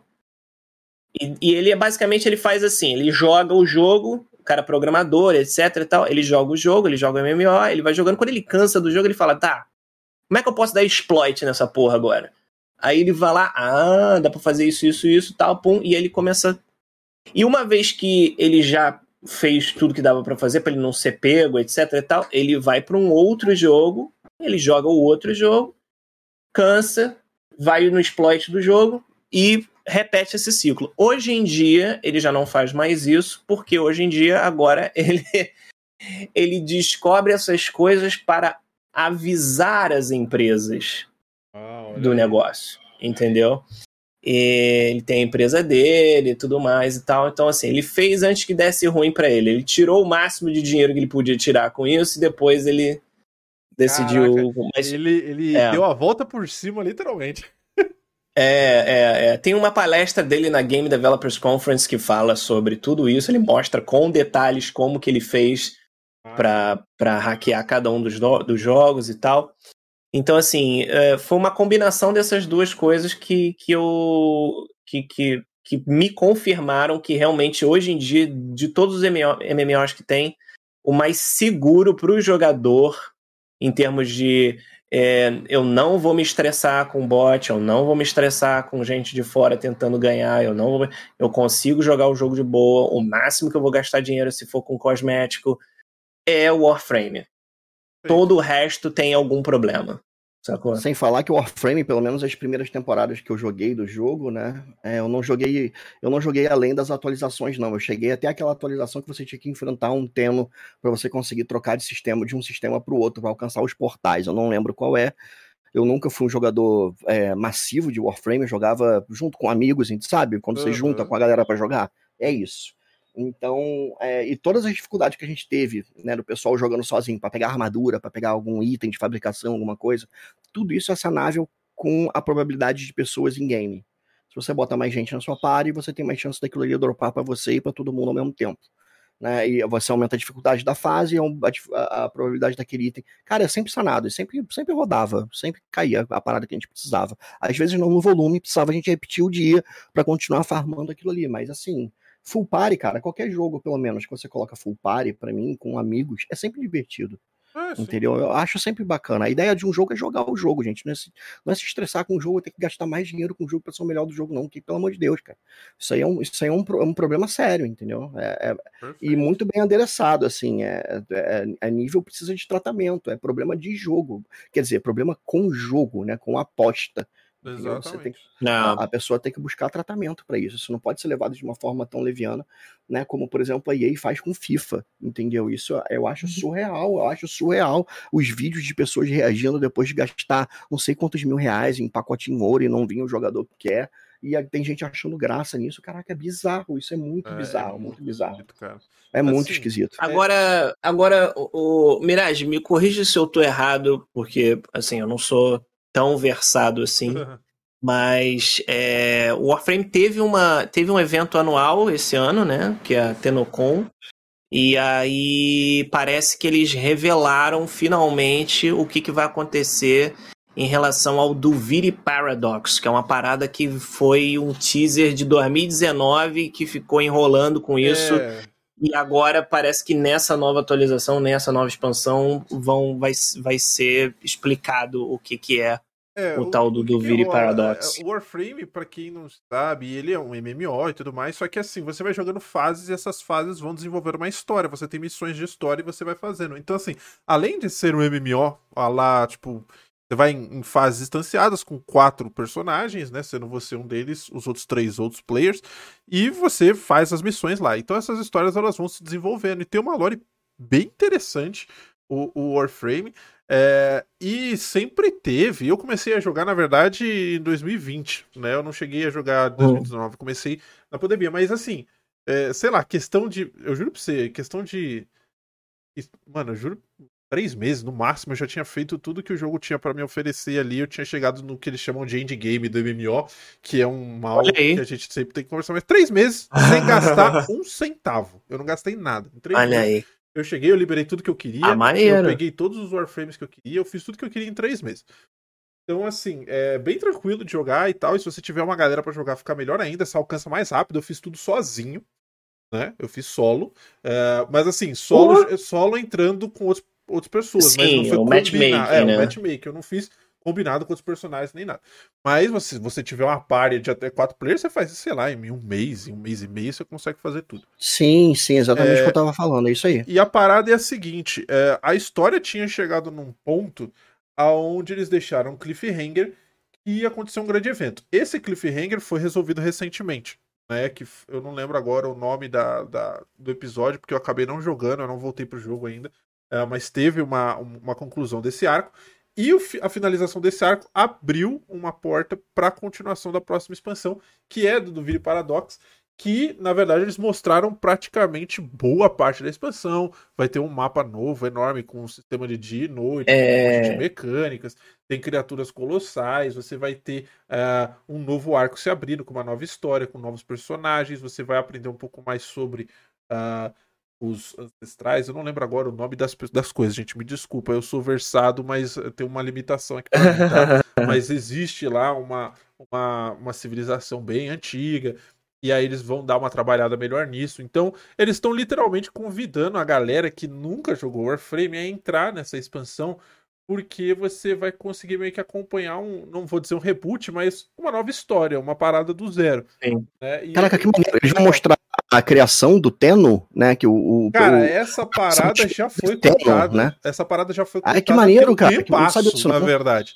É porque a, a, época que você pegou, provavelmente, Nita, eles não tinham desenvolvido tanto a lore, mas essa parte de como o Teno foi criado, o que são os Warframes, essa, toda essa mítica que tinha por trás dos Warframes, quem que são os Warframes, tudo mais, já existe, já foi mostrado, inclusive você joga com o Teno no jogo. Tem uma, tem uma mecânica nova que eles uhum. colocaram que você joga com o Warframe e dentro do Warframe você tem o Teno que tem as próprias habilidades, as próprias mecânicas que você joga também.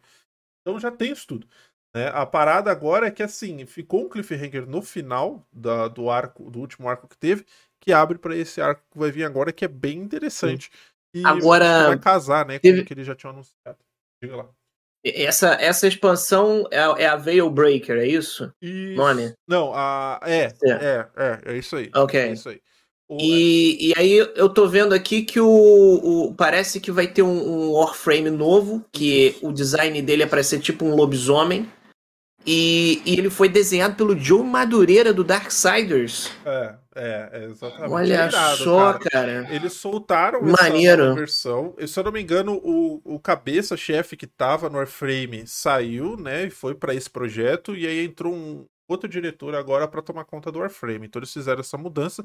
Porque parece que eles vão apostar bastante nesse Soul Frame. Mas eles mostraram um trailerzinho só. Eu, eu confesso que eu ainda não olhei. Não tive tempo, a Tenocon foi enorme, foi seis horas de apresentação, quase, tipo, de conteúdo novo, deles mostrando coisa nova, o que, que tá vindo, o que, que tá acontecendo. Seis horas, mano.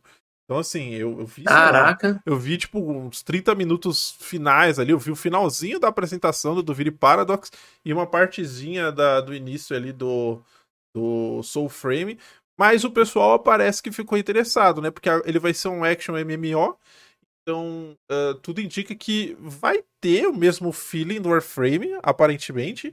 Uh, e provavelmente eu acho que eles vão dar uma focada mais no mundo aberto mesmo, eu não sei. Né? Eu espero que seja uma história que pelo menos tenha uma ligação interessante, principalmente com esse novo arco que tá chegando, quem sabe, né? Pode ser interessante nesse aspecto. Olha, conectado, eu tenho certeza que eles vão arrumar um jeito de conectar. Afinal, os caras têm o próprio evento é. pra, pra, continuar mantendo Mano, esse tipo de interesse na galera. horas de conteúdo. É. Meu Deus. E o. Eu, eu, assim, a única coisa que eu espero é que eles não mudem, entendeu? Isso que eu falei anteriormente que eles mantenham essa metodologia, essa mentalidade de, de desenvolvimento, né? Para não, não prejudicar o, o, não não prejudicar a, a comunidade, né? É, do jogo. Eu acho que é... a galera. Eu acho que não tem nem como. Warframe é um jogo que se destacou tanto no mercado, né? Não só por ele ser um MMO, mas por ser um MMO blindado. Ele pode, a gente pode dizer que ele é blindado. Ah, ele não é influenci... Cara, ele não é influenciado pelo mercado. Isso eu acho isso muito, isso eu acho eu... muito bacana. É, ele eu consegue suspeito... se manter ele consegue se manter alheio à movimentação de MMO no mundo. O é. pessoal colocando gacha dentro do jogo, um monte de coisa acontecendo, cripto, não sei das contas, e o, e o Warframe tá lá, tipo, não. Não, a gente quer fazer. Não. Cara, cara, acho que isso é muito que bom. Cara. É. Que bom. É. Mas o, a gente tem que lembrar que o World of Warcraft também já foi o o pico dos MMOs e também já fez cagada, entendeu? É. Porque é só mudar, é só mudar a galera da administração que, que o negócio fica louco. É, mas é são delicados para para Exatamente. jogo que tá vindo, né? Porque eles estão fazendo uma mudança importante aí, então vamos ver o que acontece. Aliás, por falar em, em World of Warcraft, saiu, é, começou o Alpha, é, eu acho que é o Alpha, não sei se é beta, mas eu, eu, eu tô chutando que é um Alpha do. Acho que é Dragonflight, que é o nome do, da expansão nova de, de World of Warcraft. E, cara, o que tem de vídeo na internet da galera embasbacada com os Drakthir, que são que é a raça nova de dragões. O troço é muito detalhado. É a raça com mais opção de personalização que já teve no World of Warcraft. Eu fiquei, eu mesmo fiquei impressionado. Eu já vi gente fazendo Spyro the Dragon no jogo. Eu já vi gente fazendo todo tipo de coisa bizarra. E, e, tipo, é um personagem, até comentei no Twitter que eu falei assim, cara, isso aqui tira onda com qualquer outra raça de qualquer outro MMO, não é só do WoW, não. Tipo, tu tá jogando o jogo, daqui a pouco tá andando do teu lado um cara, um dragão humanoide com asas, garras, voa, cospe fogo. Não dá, mano. Não tem como bater um negócio desse, tá ligado? É que, voltamos para aquela conversa. O dragão é sempre apelão. O dragão é sempre apelão, mano. É muita tiração de onda. Mas eu achei foda mesmo também, cara, essa raça nova apareceu aí. Eu não sou um jogador de WoW. Eu sou um dos poucos, raríssimos espécimes que existe na face da Terra ao qual nunca se viciou em WoW. Eu juro para vocês aqui. Nunca viciei no. É, é difícil, porque é um jogo pago, né, cara? Tipo, é complicado. Eu tinha que pagar, não... caro. Eu, eu, nunca nem é... tenho esse jogo.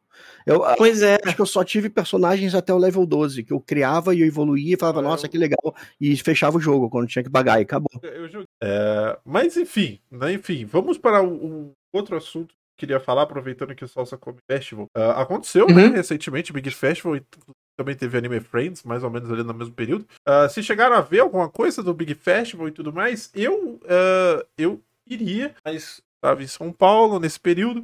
Mas eu vi que tinha alguns jogos que eu reconheci lá que estavam cotados a premiações e tudo mais. E eu acho que a maior polêmica que teve com o Big Festival foi abertamente o apoio à, monetização NFT, né? Que eles comentaram. A galera meio pro NFT. Eu não sei o que, que tava rolando lá. E querem comentar alguma coisa? Bom, o que eu falei foi aquele lance, né? Que teve a palestra do Venturelli que, que deu notícia internacional, inclusive. Um monte de gente tem youtuber, site de notícias de game, todo mundo falou sobre isso, porque realmente era uma coisa que precisava. Uh, inclusive, teve um dos patrocinadores do evento que tentou entrar na palestra dele para parar a palestra na hora, mas não hum. conseguiram, a organização não deixou. Então, isso mostra que assim, a organização sabia o que, que ia ser a palestra. Mas tiraram do, na hora, né? Não parou de. O live stream acabou, hein? Teve gente gravando de celular, eu acho. O live stream não, não, não. não. Não, não, não, não parou nada, não. Tá toda, foi até o final. Foi até o final. Não teve nada, ninguém interrompeu nada, não. Uh, inclu inclusive, depois foi conversado e falou assim: não, realmente, eles tentaram vir aqui e entrar na sala onde estava tendo a palestra ah. para interromper, entendeu? Mas o pessoal da organização não deixou. E não interessa se os caras estão. Isso eu achei legal do Big Festival, entendeu? Tipo assim, ah, eles, estão, eles foram um dos patrocinadores. Caguei, não interessa. Você não pagou para você ser o único a ter direito a falar das coisas. É um festival aberto para todas as opiniões, entendeu? E eles tiveram a vez deles, eles fizeram as palestras deles. Inclusive, tem uma outra treta engraçada que aconteceu, maravilhosa, que também fez as rondas no Twitter, que durante essa palestra dos caras do NFT, uh, ah, teve uma pessoa da indústria que virou e falou assim: Eu quero que vocês citem um exemplo de uso de NFT que não seja financeiro que não seja para vender coisas entre os jogadores, etc e tal. Mano, o cara bugou. Todos, o palestrante parou, todos, todos eles, é, é, é. O cara falar? que ia responder, né? É, o cara que tava com o microfone na hora, ele deu uma bugada assim, aí ele não conseguiu falar, e aí quando ele começou a falar de fato, ele ficou enrolando, entendeu? E não, e não deu uma resposta concreta. Mas é, na palestra do Venturelli, ele realmente explica o que, que é um NFT. O jeito que ele explica é muito bom, né? Ele fala assim que o NFT é uma solução para um problema, é, para o problema errado. É uma excelente solução para o problema errado, entendeu? E, e aí ele fala que uma, um dos exemplos, não na palestra, eu vi ele comentando em outro lugar depois que ele falou que um dos exemplos uh, de maneiras de usar NFT que não envolvam tirar dinheiro dos outros, etc., é, por exemplo, na parte judicial, em que você pode ter, sim, uma informação, um dado, que ele está blindado em forma de NFT, e se você chegar para o juiz e falar, olha só, uh, esse arquivo sofreu alteração sim. Porque a gente tem aqui Exatamente, o histórico é. do arquivo. O original era esse aqui, e isso aqui foi, foi é, alterado, sim, senhor. E é irrefutável a prova disso, porque esses dados estavam guardados a partir da data tal. Entendeu? Então, isso realmente é, é um uso maneiríssimo. Por quê? Porque a essência do NFT é que você está criando uma parada para um círculo de pessoas que não se confiam. Entendeu? Então, você ter uma mecânica judicial, sim, realmente, cara, num julgamento, etc., na hora que você está investigando alguma coisa, ninguém está se confiando. Essa é a essência de um julgamento. Você está tentando ser o máximo de imparcial possível, mas ao mesmo tempo você tá, também está tentando provar qual lado que está certo. Porque os, qualquer um dos dois pode estar tá mentindo. Então, realmente funciona nesse âmbito. Agora, ele fala, na palestra dele, ele vira e fala assim: cara, se você está usando esse tipo de coisa, você vai esquecer que as maiores economias do mundo, os países mais bem-sucedidos do mundo, são aqueles em que as suas sociedades são confiáveis. São sociedades em que as pessoas se confiam. E ele dá um exemplo maravilhoso. Ele vira e fala assim: cara, imagina a seguinte situação: você mora com alguém, com outra pessoa. Se você essa pessoa está morando com você e você não confia naquela outra pessoa, o que, que você vai fazer? Você vai chegar em casa, você vai se trancar todo, você vai fazer é, um, um, uma, uma revista de todas as coisas, se está tudo direito no lugar, não sei o quê.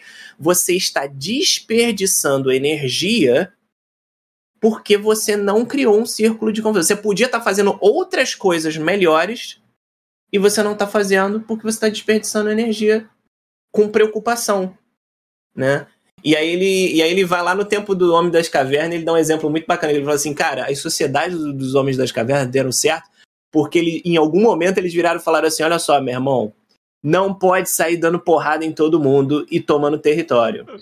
A partir do momento que o cara não se preocupa mais com isso, o território dele cresce, vai expandir, vai florescer, etc. Porque é menos uma preocupação que ele tem Sim. na vida diária dele. Ele pode focar a atenção dele em outra coisa. Então, assim, é muito maneiro isso. Muito, muito interessante.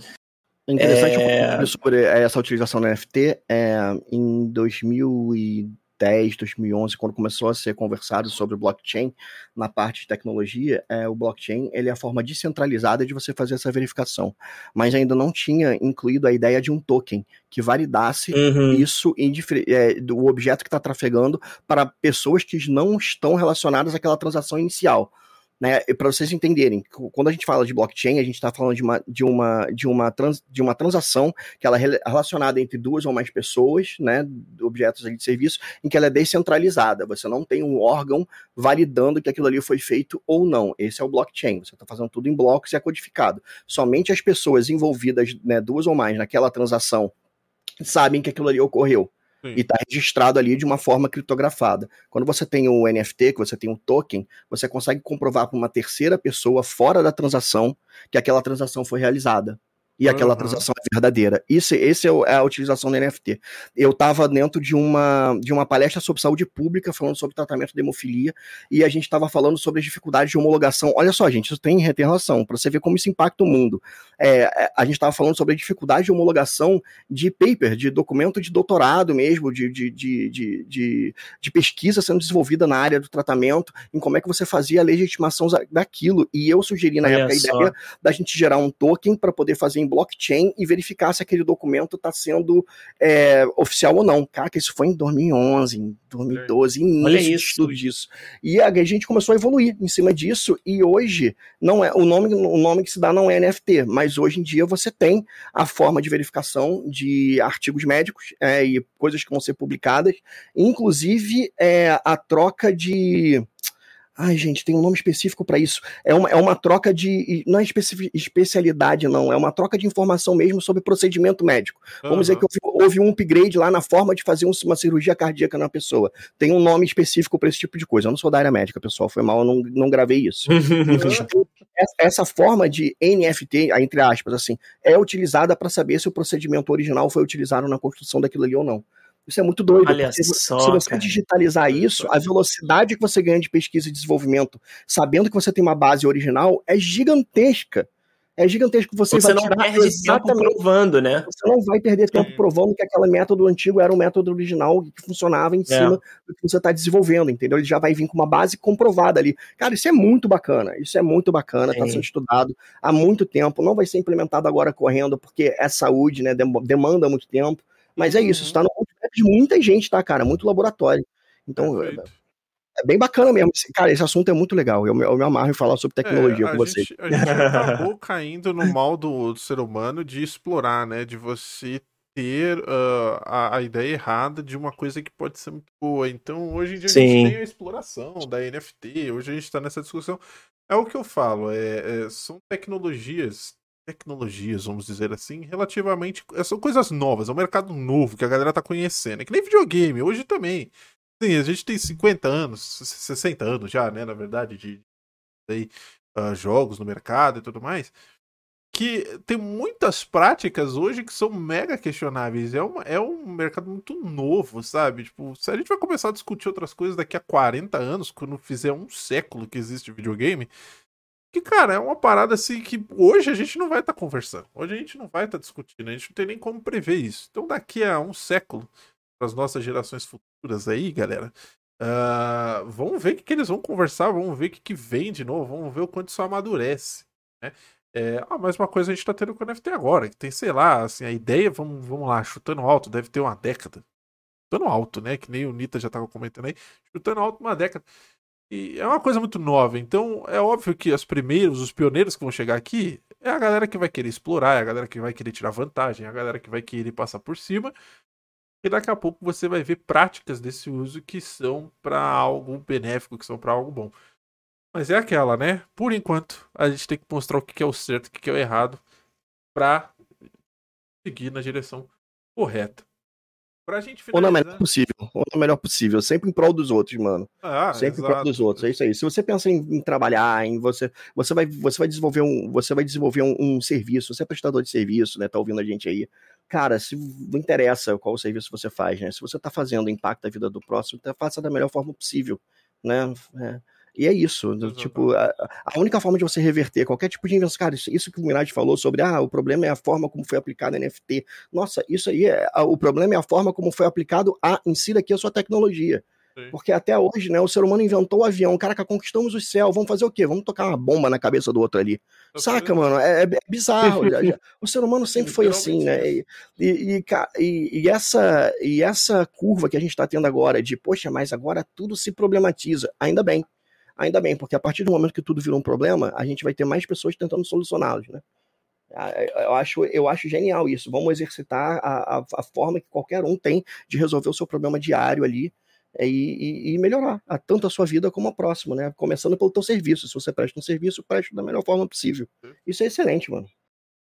E para finalizar, vamos passar pelas notícias rapidinho. Nita, você tinha uma aí da Renner, conta pra gente rapidão. Cara, isso é muito bacana. É, fugindo completamente do nosso assunto, mas nem tanto, porque ainda assim é videogame, a Renner lançou uma linha de roupas baseadas no PlayStation 5 e com o aval da marca, né? Ah, bem, bem interessante. O, o, mais interessante sobre isso não é somente a, a linha de roupas carregar ali a logo do PlayStation para os fãs e tal, tudo bem. Né? Eu, eu, não, eu não sou, mas, mas eu acho interessante ter né, uma coisa que te represente, é sempre legal mas o que me chamou a atenção foi a forma como a roupa foi produzida. É, é a primeira vez né, que a, uma roupa ela é produzida inteiramente no meio digital. Foi usado um software específico em que ele gera um modelo virtual onde as pessoas não precisaram testar a fábrica, ficar comprando pedaços de tecido, fazendo bleaching, alveja, tratando com, com com tintura, não precisou lidar com nada disso, foi tudo feito de forma virtual. E o software que faz essa modelagem, ele tem um manequim dele lá, ele trata até com gravidade o tecido que está sendo colocado sobre ele para poder fazer o teste, né? Literalmente, uma, uma, é, literalmente um Legal costureiro isso. virtual, tá ligado? O cara coloca o tecido sobre o manequim, costura ali usando o software, né? E ele vê o caimento da roupa dele ao vivo ali no, no modelo 3D para saber se a roupa ficou legal ou não. E me é, falaram aqui na matéria que ele é esse modelo foi utilizado para fazer tanto as roupas para pessoas que são extremamente magras, né, como para as pessoas que são é, gordinhas, né, obesas, e para poder saber se o caimento da roupa ia ficar legal na pessoa ou não. Cara, eu achei essa preocupação bacana. Né? Eu sou, eu sou um cara pançudo e eu procuro sempre uma camisa que não me deixe ali mostrando as minhas tetinhas, entendeu? Para todo mundo. é, porque é, é, foda, você compra uma camisa XG e a camisa te veste parece a vácuo, tu fica assim, porra, mano, é. caralho. É. Né? Que, que parada surreal, sabe? Fica feio é. pra caceta no teu corpo a roupa. Então, é, você tem a possibilidade de você criar material, né? E parece que o tecido é sustentável, o material é todo sustentável. Uhum. Então é, ah, eu, achei, eu, achei, interessante, eu achei interessante. O preço, infelizmente, não é acessível, as coisas. A curiosidade peças... mais é que você só ficou sabendo disso porque tinha a questão de ser de PlayStation, né? É. E aí você foi lá, procurou, e olha só.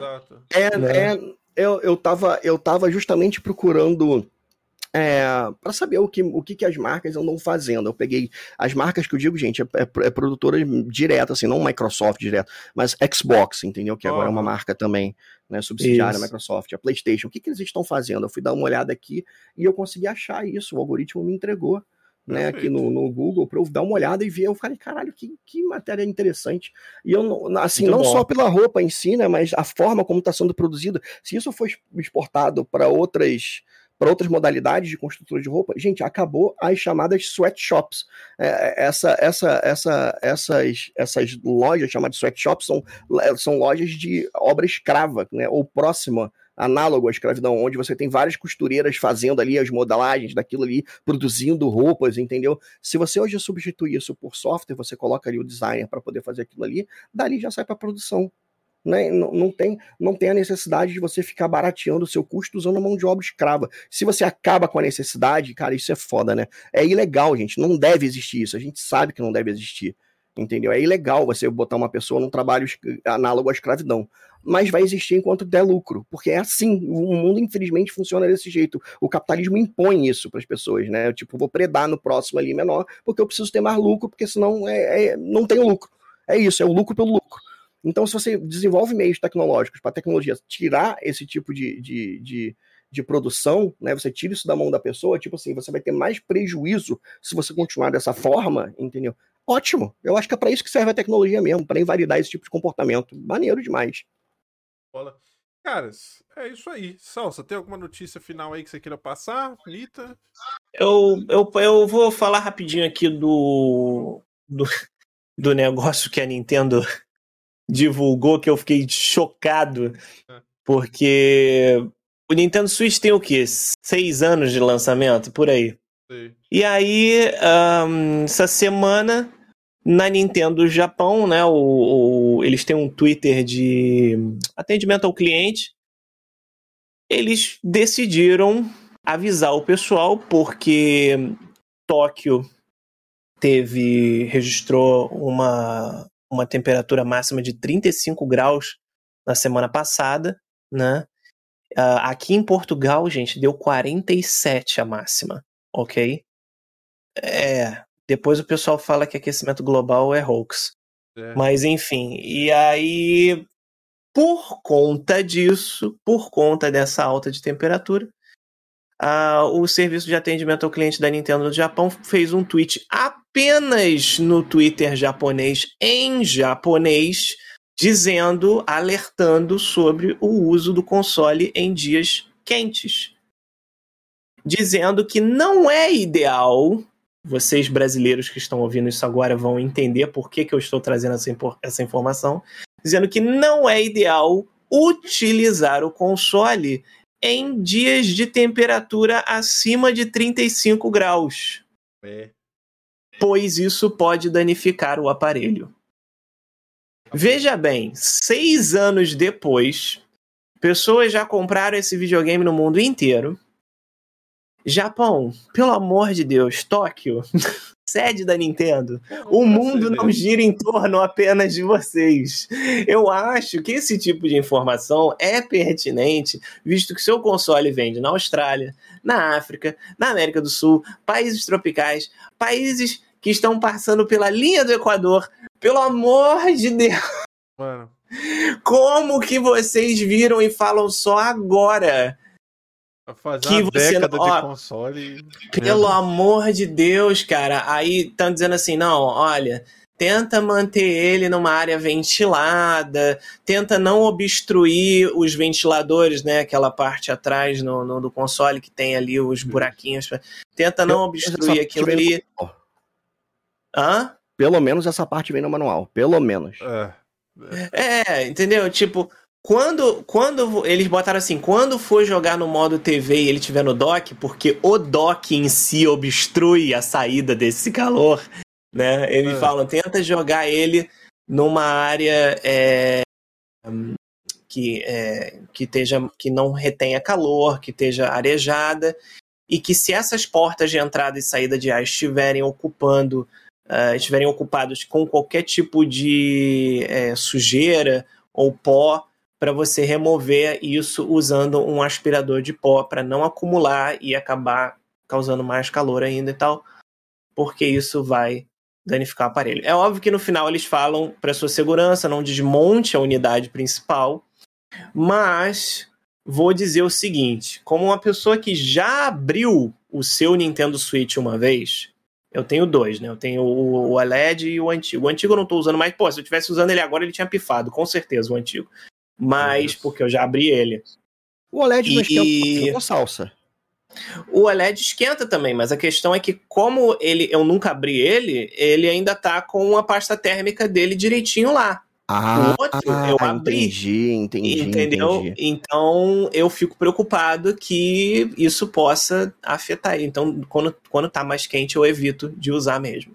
Uh, mesmo antes dessa notícia, Mas isso, era, mas isso foi porque eu É, abri brasileiro, o meu o aparelho. brasileiro já sabe, Entendeu? meu parceiro, já sabe. Essa notícia, essa notícia chegou aqui, meu irmão. O brasileiro já tá com o Entendeu? switch dele em dock, com um furo numa caixa de isopor, um saco de gelo do lado e um dentro, meu amigo. Exatamente. Que já chegou atrasado, a gente já tá mandando foto dessa bodega aí pra Nintendo, assim, Nintendo, por favor, produza. Só faça só, a gente já inventou pra você. Só precisa do cooler, gente. Não precisa de mais nada. Pois é. Aí, assim, a minha sugestão é: se você tem um aparelho há mais de dois anos, você já abriu o seu aparelho, faça a manutenção da pasta térmica dele, entendeu? É, para evitar esse tipo de problema. Não use o aparelho com jogos que exigem muito, tipo Breath of the Wild, etc., que eles puxam muito da GPU, né? E isso esquenta mais ainda o aparelho.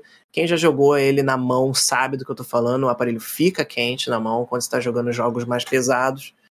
É, E eu sei que eu não deveria estar falando isso, porque assim como o cidadão que botou nos comentários a seguinte frase: vou continuar usando e se pifar pifou e aí eu não compro mais nada da Nintendo, a culpa é deles, não é do consumidor.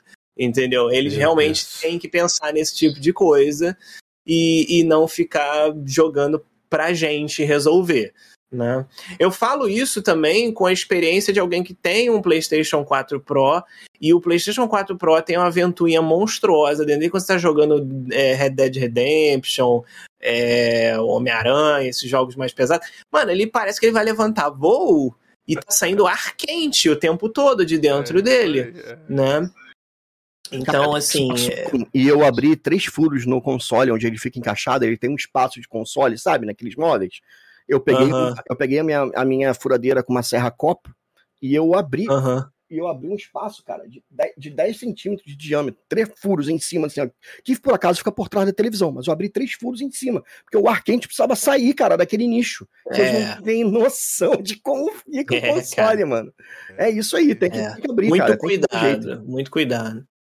Mas é isso, era só esse alerta pro pessoal no finalzinho, pra galera que tem o aparelho. E até servir também para os outros videogames que vocês têm, porque eu tive um amigo que o Xbox 360 dele queimou enquanto ele jogava Splinter Cell, porque tava um calor infernal. O Splinter Cell era um jogo que exigia muito do, do, do console.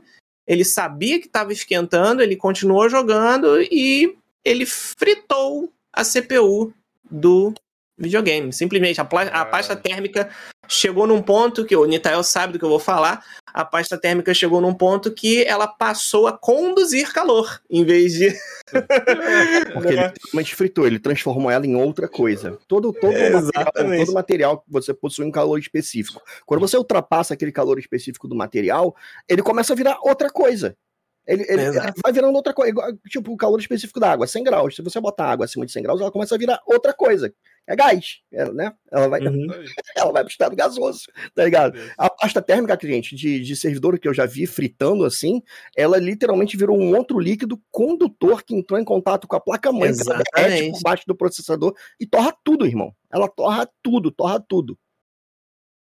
Pois é. Então, assim, não é um caso também isolado do Nintendo Switch. Também a gente não vai pegar e condenar totalmente o aparelho. Ah lá, tu não sabe fazer porra nenhuma. Não, isso acontece com qualquer videogame. A diferença é que realmente o nível de temperatura que eles falaram é que é preocupante. Qualquer coisa acima de 35 graus, pelo amor de Deus, mano, mas acima de 35 graus é uma terça-feira comum no Brasil. então, por Exatamente. favor, né? Mas pelo menos senta Mas é sombra pra jogar o videogame, né? no pontão lá do BRT que tá sem cobertura, que arrancaram, vandalizaram o bagulho. Não senta ali no bagulho no meio do sol, ah, ninguém consegue, né, cara? Mas É. não joga o videogame né, ali, não, né? Primeiro que acho que É. o brasileiro nem joga videogame na rua, cara. Não quer ser assaltado. Bom, que, que tu vai pegar um videogame de três contos vai jogar na rua? Não tem como. apesar Pois é. dos pesares, é isso pra quem está ouvindo a gente aí no Twitter e pro pessoal que tá no podcast, no Spotify, no agregador favorito. Essas foram as notícias desses últimos 15 dias, nosso bate-papo aqui, que voltamos invariavelmente daqui a 15 dias.